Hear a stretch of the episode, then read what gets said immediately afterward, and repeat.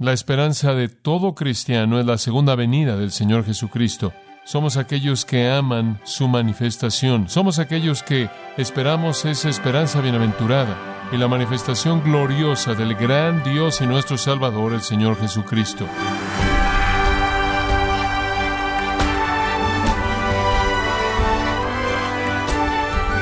Le damos las gracias por acompañarnos en este subprograma Gracias a vosotros con el pastor John MacArthur. Albert Einstein dijo nunca pienso en el futuro porque llega demasiado pronto. Él optó por tomar el futuro de forma ligera, pero ignorar lo que está por venir puede tener consecuencias devastadoras y con efecto eterno, y por esto consideraremos las siguientes preguntas. ¿Cómo sabemos que Cristo va a regresar a la tierra? ¿Qué tan pronto regresará o cuándo va a suceder cuando Él regrese? Consideremos esto el día de hoy, cuando John MacArthur analiza qué pasaría si Jesús viniera hoy. Esta es la serie Jesús viene, aquí en gracia a vosotros. Mateo 24, comenzando en el versículo 32. De la higuera aprended la parábola, cuando ya su rama está tierna y brotan las hojas, sabéis que el verano está cerca. Así también vosotros, cuando veáis todas estas cosas, conoced que está cerca a las puertas. De cierto os digo que no pasará esta generación hasta que todo esto acontezca. El cielo y la tierra pasarán, pero mis palabras no pasarán. Él es de esta parábola y su explicación en los versículos 32 al 35. Y quiero que la vea, es maravillosa. Y quiero que vea cuatro elementos conforme se desarrolla. En primer lugar, una analogía no complicada. Una analogía no complicada. Versículo 32. Ahora, aprended una parábola de la higuera. Cuando su rama todavía está tierna y produce hojas, sabéis que el verano está cerca. Lo que el Señor está diciendo es muy simple en esta analogía no complicada. Cuando vean las hojas saliendo en la primavera, saben que la llegada del verano se acerca y pronto habrá una cosecha. Y debido a que ellos percibirían la cosecha como la segunda venida, la venida del juicio de Dios, fácilmente entenderían la intención de lo que el Señor está diciendo. Entonces la analogía no complicada lleva en segundo lugar a una aplicación inequívoca. Una aplicación inequívoca, versículo 33. Así también vosotros, él dice, cuando veáis todas estas cosas, sabed que está cerca, a la puerta. Dice usted, ¿cuál es el antecedente de todas estas cosas? Bueno, es todas las cosas de las que él acaba de hablar. ¿Cuáles son todas esas cosas? Los dolores de parto en los versículos 4 al 14, la abominación desoladora del versículo 15, la necesidad de huir debido a la gran tribulación en los versículos 16 al 28. Y después en el versículo 34, añadiendo una aplicación inequívoca, él dice, de cierto os digo, y eso es para enfatizar, para enfatizar la importancia y veracidad de la afirmación. Esta generación no pasará hasta que todas estas cosas sean cumplidas. Esta generación no pasará hasta que todas estas cosas sean cumplidas. Ahora la pregunta viene inmediatamente en este punto. ¿De qué generación está hablando él? ¿Qué generación no va a pasar? Bueno, pasar significa morir, llegar a un fin. La generación no llegará a un fin hasta que todas estas cosas sean cumplidas. ¿Qué generación? Pregunta muy importante. Y hemos tenido muchas respuestas diferentes. Permítame ver si puedo filtrar esto hasta la respuesta que creo que es la respuesta correcta. ¿Qué generación? Aquí hay algunas de las opciones. Algunos sugieren que esta generación se refiere directamente a los discípulos, que lo que él está diciendo es ustedes discípulos no morirán antes de la segunda venida. Ustedes no morirán antes de la segunda venida. Dice usted, pero eso no es verdad, correcto. Y esas personas que se aferran a esa postura dicen que Jesús estaba equivocado. Fue una buena adivinanza, pero él estuvo equivocado. Bueno, no nos debe sorprender que él estaba equivocado, porque él inclusive admitió, dicen en Marcos 13:32, que el día ni la hora nadie conoce, ni siquiera el Hijo del Hombre. Entonces dicen que Jesús inclusive confesó su propia ignorancia. Escuche, Jesús confesó ahí que en su encarnación él dijo que no sabía. Él escogió no tener ese conocimiento. Pero una cosa es escoger no tener conocimiento y es algo más propagar algo que no es verdad. Y Jesús en su encarnación pudo haber refrenado su conocimiento, pero él no perdió su conexión con la verdad. Esa es una postura inaceptable. Y si Jesús estaba equivocado en esto, acérquense al garfio del cielo más cercano, porque hay una buena posibilidad de que él estuvo equivocado en muchas otras cosas también. Rechazamos esa postura totalmente. Jesús no está equivocado. Él no presentó un error. Él no está propagando ignorancia en absoluto. En su encarnación, Él colocó límites autoimpuestos en elementos de su propia deidad y la expresión de su conocimiento divino, pero en ningún punto en el tiempo jamás salió algo de su boca que no fue absolutamente verdad. Y no hay razón para creer que esta generación signifique este pequeño grupo de discípulos, porque si eso es lo que Él quiso decir, Él pudo haber dicho, ustedes no pasarán hasta que todas estas cosas sean cumplidas. Hay otra postura, entonces esa es una postura inaceptable. La postura número dos es que se refiere a los discípulos. Pero de lo que él está hablando aquí que va a ser cumplido fue la destrucción de Jerusalén en el 70 después de Cristo.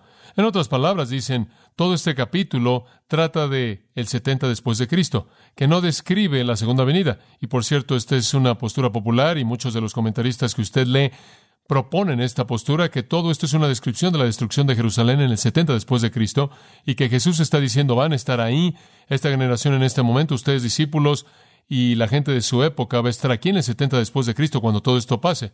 Esa también es una postura inaceptable porque usted no puede confundir la destrucción de Jerusalén por parte de los romanos en el 70 después de Cristo con la segunda venida de Jesucristo. Y no le están preguntando acerca de la venida de los romanos, le están preguntando de la venida de Cristo. Cuando dijeron en el versículo 3, ¿cuál será la señal de tu venida?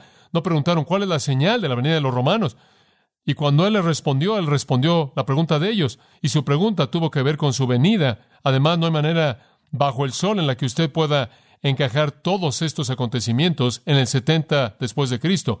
¿Cuándo en el 70 después de Cristo, por ejemplo, se oscureció el sol, la luna no dio su luz, las estrellas se cayeron del cielo y el Hijo del Hombre apareció en el cielo, congregando a los escogidos de los cuatro rincones de la tierra? ¿Cuándo en ese tiempo en particular? ¿Acaso todas las tribus sobre la faz de la tierra lloraron? No hay manera, absolutamente imposible. Y en el 70 después de Cristo, fueron los romanos contra los judíos. No fue nación levantándose contra nación, ni reino levantándose contra reino, y terremotos y pestes por todo el mundo. No, es imposible. No puede referirse al 70 después de Cristo, entonces también esa es una postura inaceptable. Y por cierto, la gente que quiere que se refiera al 70 después de Cristo simplemente hace que todo sea simbólico. Simplemente dicen, bueno, pareció a los judíos que era así de malo, pareció para ellos en una especie de manera hiperbólica que así fue de amplio, entonces esa es una postura inaceptable. La tercera postura es que se refiere a la raza judía. Se refiere a la raza judía. Que cuando él dice, cuando dice esta genea, él se podrá referir a un tipo raza de pueblo. Eso es verdad. Él está diciendo esta generación de judíos, este pueblo judío, no morirá hasta que todas estas cosas se cumplan. En otras palabras, él está prediciendo la supervivencia y continuidad de la raza judía hasta la segunda venida. Ahora, eso es verdad. Los judíos sobrevivirán hasta la segunda venida y no me gustaría entrar en un rincón y pelear con un hombre por esta postura. Francamente, no me gustaría entrar en un callejón y pelear con un hombre por nada, pero ciertamente no por esta postura. Pero de nuevo, esa no es una buena interpretación aquí por un par de razones. Una razón que viene a mi mente es que no dice Israel. Y si el Señor estuviera hablando de Israel, me parecería que él diría eso. Digo, sería una manera rara de referirse al pueblo del pacto simplemente al llamarlos esta generación en lugar de decir mi pueblo. Me parecería que él habría dicho mi pueblo no pasará hasta que todas estas cosas sean cumplidas. Llamarlos esta generación parece ser una manera más bien indiferente de hablar del pueblo del pacto. ¿Y por qué inclusive molestarse por decir que van a sobrevivir hasta el reino cuando ni siquiera fue una pregunta en la mente de los discípulos, verdad? Digo, ellos creían en la supervivencia de Israel porque ellos creían en la naturaleza eterna de los pactos, ¿verdad? Digo, ellos creían que Dios hizo pactos que él quería guardar. Entonces ni siquiera estaban preguntando, ¿acaso Dios nos va a dejar en todo esto? Eso no está en su mente aquí. Ellos solo quieren saber cuándo va a venir. ¿Por qué entonces él diría, bueno, ustedes los judíos van a sobrevivir hasta ese entonces? No tiene que ver con el asunto. Entonces es posible, esa postura es posible, es posible, pero no es la que yo escogería. Hay una cuarta postura, y es que la genea o esta generación significa a tipos de personas que rechazan a Dios y rechazan a Cristo. En otras palabras, los tipos de personas que me rechazaron a mí, el tipo de persona con las que hemos estado hablando todo el día en el templo, que odian lo que yo represento, este tipo de personas religiosas, farsantes, que odian a Dios, que rechazan a Cristo, van a estar existiendo hasta la segunda venida, que se está refiriendo a eso, que va a haber una continuidad de personas malas que rechazan a Cristo. Genea puede significar eso, Es usada, por ejemplo, en el Antiguo Testamento griego, la versión Septuaginta, para la palabra puerta en hebreo, la cual algunas veces es traducida esta generación mala o esta generación justa. Entonces dicen que significa esta generación mala va a existir hasta que Jesús venga. Entonces no esperen que las cosas mejoren. Siempre van a haber personas miserables que aborrecen a Dios, que rechazan a Cristo entre la raza judía y en todos lados hasta la segunda venida. De nuevo, esa es una postura posible. Esa es una postura posible. Pero es vaga y parece que no es coherente con el contexto ni con el punto que está en los corazones y mentes de los apóstoles. No están preocupados porque la gente mala va a sobrevivir hasta la segunda venida. Están preocupados por cuándo va a pasar y cuáles son las señales. Que queda mi postura. Ahora, mi postura es, usted sabe, y Entré esto con una mente abierta porque usted sabe, he pensado mucho en estas cosas y simplemente estaba leyendo. Y me parece tan claro lo que él estaba diciendo. Cuando la rama está tierna y produce hojas, saben que el juicio está cerca. Entonces, cuando vean todas estas cosas, todas qué cosas? Las hojas. ¿Y qué son las hojas? Los dolores de parto, ¿verdad? La señal en el cielo las señales que lo acompañan, todas estas cosas que él ha estado describiendo a lo largo del capítulo entero. Cuando vean todas estas cosas, ustedes saben que el juicio está cerca. En otras palabras, lo que él está diciendo, se están preguntando cuánto va a tardar eso y cuándo veremos la señal o la abominación desoladora y comiencen a ver los otros dolores de parto y de pronto la señal del Hijo del Hombre en el cielo cuánto va a tardar eso. Y lo que él está diciendo es la generación que vea todas estas cosas no morirá hasta que todo sea cumplido. En otras palabras, él está enfatizando de nuevo el concepto de empujar o producir una hoja. Cuando ven la hoja, ustedes saben que el verano está cerca, el verano está cerca, ese es el punto. O la idea de los dolores de parto, los dolores de parto vienen rápidamente al final, apenas antes del nacimiento. Entonces, si ven la hoja, saben que van a estar vivos en el verano. Si ven los dolores de parto, saben que van a estar vivos en el nacimiento. La generación que esté viva, la generación que vea estas cosas, la generación que experimente los fenómenos de señales y maravillas en el tiempo final, no morirá hasta que todas estas cosas sean cumplidas. En otras palabras, cuando venga, vendrá rápido. De hecho, aprendimos que es un periodo de siete años llamado el tiempo de aflicción de Jacob, pero el periodo de tribulación real dura cuánto tiempo? Tres y medio años, mil doscientos sesenta días o cuarenta y dos meses. Y eso es reiterado una y otra vez por Daniel y Juan. Es un periodo de tiempo muy intenso, condensado, y la generación que esté viva cuando comience, todavía va a estar viva cuando termine, porque básicamente dura solo poco más de tres y medio años, y eso es lo que él está tratando de decir. Observe de regreso al versículo 15, por ejemplo, cuando vean la abominación desoladora, versículo 16, dice entonces, corran a los montes. Y él dice, corran, versículo 21. ¿Por qué? Porque una gran tribulación viene sobre la tierra. Sálganse de ahí lo más rápido que puedan salirse. Y el punto es que va a venir rápidamente y de manera furiosa. Eso, creo yo, es la aplicación más simple e inequívoca de lo que nuestro Señor dijo en un esfuerzo por aclarar las cosas. Cualquier otra cosa no es clara. Eso es extremadamente coherente con el contexto. Y por cierto, eso no trata de manera impropia el texto griego, el asunto de Aute y sus antecedentes está completamente cubierto. Ahora, quiero hacer esta pregunta.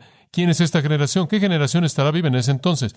¿Qué generación estará viva para ver estas señales? Ahora, entre cristianos hay dos posturas. Algunos dicen que la iglesia estará ahí. Esa es una postura post-tribulacional. En otras palabras, seremos sacados del mundo después de la tribulación. Entonces veremos todas estas cosas.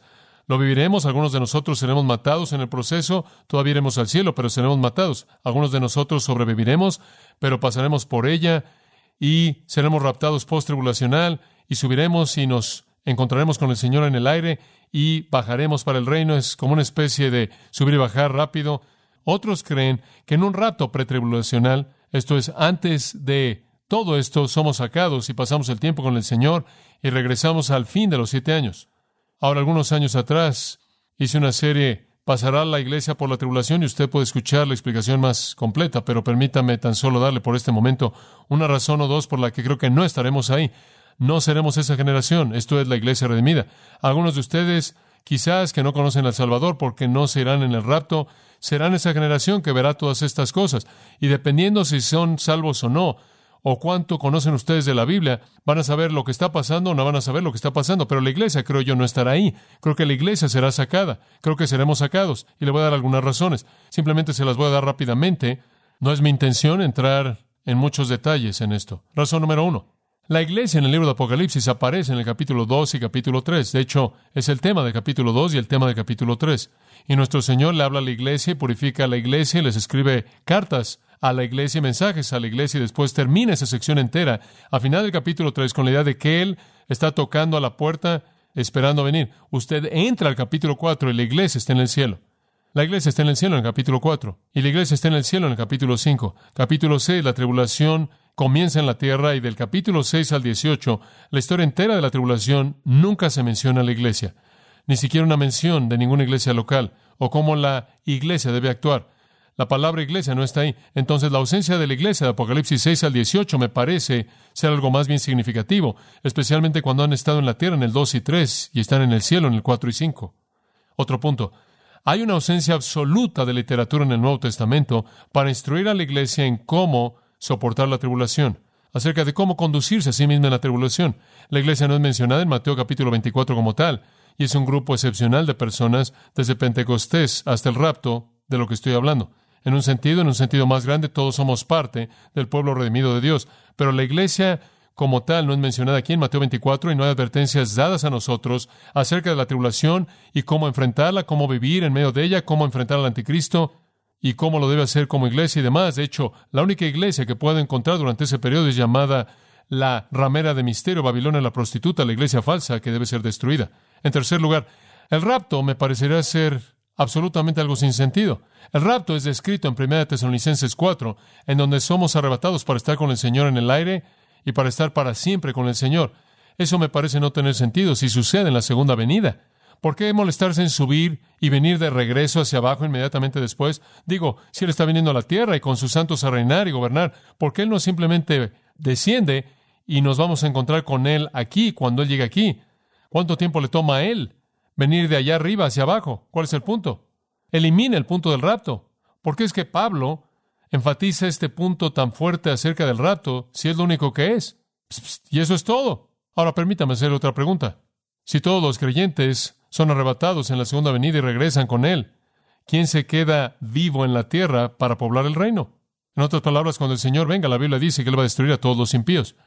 Y si Él desciende y arrebata a todos los redimidos, todos los redimidos son arrebatados, todos los no redimidos son destruidos, nadie queda en la tierra para poblar el reino, excepto por seres espiritualmente glorificados. Y la Biblia dice que nacerán hijos durante el reino. ¿Y quién va a tener esos niños? ¿Sabe una cosa? Tiene que haber personas ahí. Tiene que haber personas que están entrando porque van a producir una generación entera. Van a producir una población entera. Muchos de los cuales ni siquiera van a creer y van a comenzar una rebelión al fin. ¿Se acuerda de eso en Apocalipsis? Entonces alguien tiene que estar vivo. Pero si el rapto ocurre al mismo tiempo que la segunda venida, entonces todos los redimidos salen y todos los no redimidos son destruidos y nadie queda para poblar el reino. Y después un par de pasajes de la Escritura que creo que son importantes. Apocalipsis es uno, Apocalipsis capítulo 3, versículo 10, creo que puede ser el más importante. En Apocalipsis 3, 10 dice de aquellos que son los redimidos, porque has guardado la palabra de mi paciencia, esto es obedecido a la palabra de Dios, el Evangelio, también te guardaré afuera, creo que es la mejor manera de traducir troek, tereo, mantenerte afuera de la hora de la tentación. Y no está hablando de alguna prueba que viene sobre la iglesia en Filadelfia, o algún asunto local, sino te mantendré afuera de la hora de tentación que vendrá sobre todo el mundo para probar a aquellos que moran sobre la tierra. Creo que esa es una promesa para aquellos que han guardado la palabra de Dios por fe en Cristo, de que serán rescatados de ese periodo de tiempo y literalmente lo que Troek significa es un estado de existencia continua afuera. No es que seremos sacados en medio de ella como una postura medio tribulacional, podría decir. No es que seremos guardados en ella y mantenidos protegidos de ella, es que seremos mantenidos en una condición afuera de ella. Eso es lo opuesto a troen, lo cual significa existir dentro de. Esto significa existir afuera de, ser mantenido afuera. Entonces creo que seremos mantenidos afuera de eso. En Juan 14.3 dice que cuando Jesús se fue, Él se fue a preparar un lugar para nosotros, para que yo regrese y lo reciba para mí mismo, para que puedan estar conmigo, ¿verdad? Para que donde yo esté vosotros también estéis. Entonces el punto, dice él, yo estoy preparando un lugar para ustedes. No puede ser aquí abajo, ¿verdad? No está aquí. Él está preparando un lugar en la casa del Padre que está ahí arriba en la gloria y voy a regresar para recibirlos para mí mismo, para que donde yo estoy, ahí también ustedes estén. Ahora, lo que eso me dice es que Él no va a bajar aquí para estar donde nosotros estamos. Él nos va a llevar a donde Él está. Entonces, si usted tiene un rapto post-tribulacional, Él simplemente nos ha llevado a la mitad. nos coloca de regreso y venimos a donde estamos. ¿Entiende lo que estoy diciendo? Entonces el punto de Juan 14 es que Él está preparando un lugar para que nosotros estemos donde Él esté. Y ahí es a donde vamos en el rapto y permanecemos ahí durante esos años hasta que regresemos para la gloria del reino y todo lo que promete. Hay muchas otras razones. Creo que la naturaleza de la iglesia es única. Creo que nació en Pentecostés, no existió antes de eso. Y en el rapto hay un sentido en el que esa parte de la comunidad redimida de Dios está autocontenida y sacada de la tierra, y que el tiempo de la tribulación es llamado el tiempo de aflicción para Jacob. Es particularmente para Israel que Dios regresa para tratar con ellos. Es como Romanos 11, en donde Israel fue cortado y la iglesia fue injertada, pero él dice, no se enorgullezcan demasiado, porque el tiempo vendrá cuando ustedes serán cortados, Israel será otra vez injertado. Creo que Dios va a regresar para tratar con Israel. Es la septuagésima semana de Daniel. No estuvimos en las primeras 69, ¿por qué vamos a estar en la septuagésima? Entonces es un tiempo para que Dios trate con Israel. La distinción de Israel, la naturaleza de la iglesia, creo, los aparta y entonces no estarán en ese periodo de tiempo, no estaremos en él. Ahora también, ¿alguna vez ha pensado en el hecho de que Pablo escribió a los tesalonicenses y que estaban todos enojados porque algunos cristianos murieron y pensaban que se habían perdido el rapto, pensaban que se habían perdido la segunda venida, habían muerto y entonces les escribe y les dice, no se entristezcan por las personas que duermen y no se entristezcan porque cuando el rapto venga ustedes no los precederán, ¿verdad? Los muertos en Cristo qué? Resucitarán primero. Como pueden ver, estaban preocupados. Oh, esos, esas personas queridos han muerto y se lo van a perder. Él dice, no, no, no, no, no, no. Pero miren, si la iglesia cristiana está esperando la tribulación y no el rapto, entonces habrían estado tristes porque estaban vivas. Habrían invertido su problema y habrían dicho, oh, esos queridos santos suertudos que han muerto, digo, ya están con el Señor, vamos a tener que pasar por la tribulación, ¿se da cuenta? Pero como puede ver, estaban esperando algo que era gozoso y se sentían mal porque personas murieran y se lo perdieran, lo cual me prueba que no estaban esperando al anticristo, estaban esperando a Cristo. No estaban esperando la tribulación, estaban esperando la gloria y eso es coherente con la esperanza cristiana. La esperanza bienaventurada no está esperando al anticristo, ¿verdad? Sí, esperamos la manifestación gloriosa del anticristo. No, no, no, no, no. Estamos esperando a Cristo. Bueno, esas son unas cuantas razones. En el rapto, la iglesia se reúne con Cristo en el aire. En la segunda venida, Cristo regresa a la tierra con la iglesia. En el rapto, el monte de los olivos no es tocado. En la segunda venida es partido a la mitad. En el rapto los santos vivos son llevados. En la segunda venida ningún santo es llevado. En el rapto el mundo no es juzgado y el pecado empeora.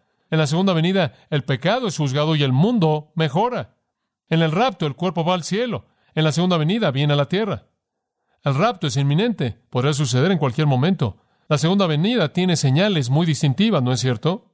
Y el rapto solo tiene que ver con los salvos, y la segunda venida tiene que ver con los salvos y los no salvos. Todo eso para decir que el rapto y la segunda venida son dos cosas diferentes, con un periodo de tiempo entre ellos. Entonces, esta generación se refiere a las personas que estén vivas en ese tiempo, que no fueron llevados en el rapto porque no conocían al Salvador, entonces serán judíos y gentiles. Pero durante el tiempo de la tribulación, ¿qué sucede? Dios toma 144 mil judíos, según Apocalipsis 7, dan testimonio por todo el mundo, judíos son salvos, gentiles son salvos, de tal manera que ni siquiera pueden ser contados. Entonces usted tiene un grupo redimido y un grupo no redimido, y ese grupo no redimido y redimido de judíos y gentiles que no se habrán ido en el rapto debido a que su salvación vino después de esa, o nunca han sido salvos, ellos son la generación que verá estas cosas cumpliéndose y cuando comiencen a ver que se empiezan a cumplir, no morirán hasta que todas esas cosas sean cumplidas. Creo que eso es lo que él está diciendo. Ahora veamos una alteración sin precedentes y concluyamos con el versículo 35. Una analogía no complicada, una aplicación inequívoca y después una alteración sin precedentes. Versículo 35. El cielo y la tierra pasarán. Deténgase en ese punto. Esa es una afirmación clara, punto y aparte. Es una afirmación tremenda, increíble. El cielo y la tierra no pasarán. Usted ve la señal del Hijo del Hombre en el cielo. Ya han visto el colapso de los cuerpos celestes. Todo está moviéndose hacia el caos. Y aprendimos, ¿no es cierto?, de regreso en el versículo 22, que Dios va a cortar las horas de luz en el día durante el día. El calendario entero enloquece, las mareas enloquecen, y el resumen de esto está en el versículo 35. El cielo y la tierra llegarán a su fin. Como lo conocemos, el cielo y la tierra terminarán. La tierra que conocemos cesará. Ahora, de manera exacta, todo lo que eso incluye es muy, muy difícil de entender para nosotros. Hemos leído gran parte de Apocalipsis y muchas cosas escritas por Isaías el profeta y otros. Entonces sabemos que el cielo y la tierra van a pasar como los conocemos y en su lugar va a venir una nueva creación, una nueva creación. Finalmente Jesús dijo esto, el cielo y la tierra pasarán, pero mis palabras, ¿qué? No pasarán. Esa es una autoridad incambiable. Y él cierra la parábola con una autoridad incambiable. Mi palabra no pasará. En Lucas 16, 17, él dijo, el cielo y la tierra pasarán, y es más fácil que pasen el cielo y la tierra que una J o una tilde de la ley pase. Él dijo, ni una J ni una tilde. En Mateo 5, 18 pasarán hasta que todo sea cumplido. En Juan 10, 35 la escritura no puede ser quebrantada. Y entonces si creemos la palabra de Dios, creemos que esto va a pasar, va a pasar. Y la pregunta que le hacemos es, ¿está listo usted para eso? ¿Para irse con el pueblo arrebatado del Señor, para estar en su presencia, o se encuentra quedándose usted para el holocausto que sigue? Viendo que usted conoce todas estas cosas, ¿qué tipo de personas deberían ser? Pedro dijo. Deberían ser piadosos y santos. Deberán estar esperando la venida del Señor Jesucristo. Deberán estar creciendo en la gracia. Son un pueblo redimido esperando al Salvador.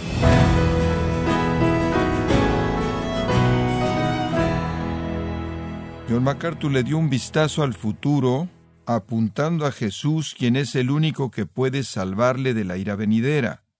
Es parte de la serie Jesús viene, aquí en Gracia a Vosotros.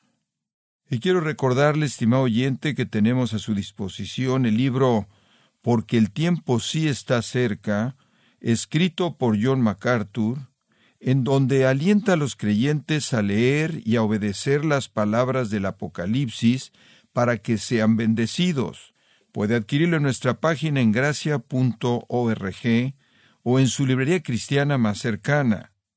Y también le recuerdo que puede descargar todos los sermones de esta serie Jesús viene, así como todos aquellos que he escuchado en días, semanas o meses anteriores, animándole a leer los artículos cristianos relevantes en nuestra sección del blog en gracia.org.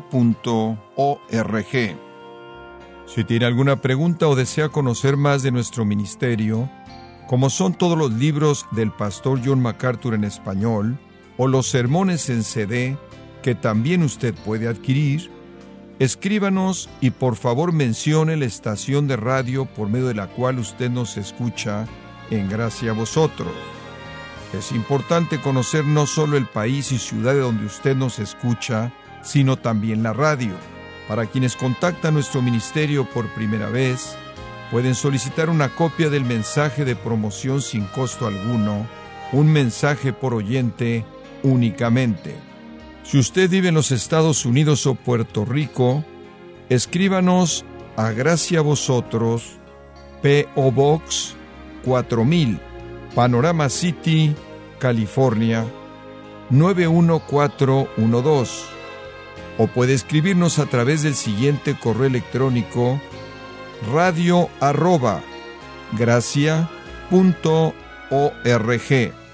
En nombre del pastor John MacArthur, de nuestra asistente administrativa Jessica Fonseca, así como del personal, queremos darle las gracias invitándole para que nos acompañe en la próxima edición y juntos continuar desatando la verdad de Dios un versículo a la vez, en gracia a vosotros.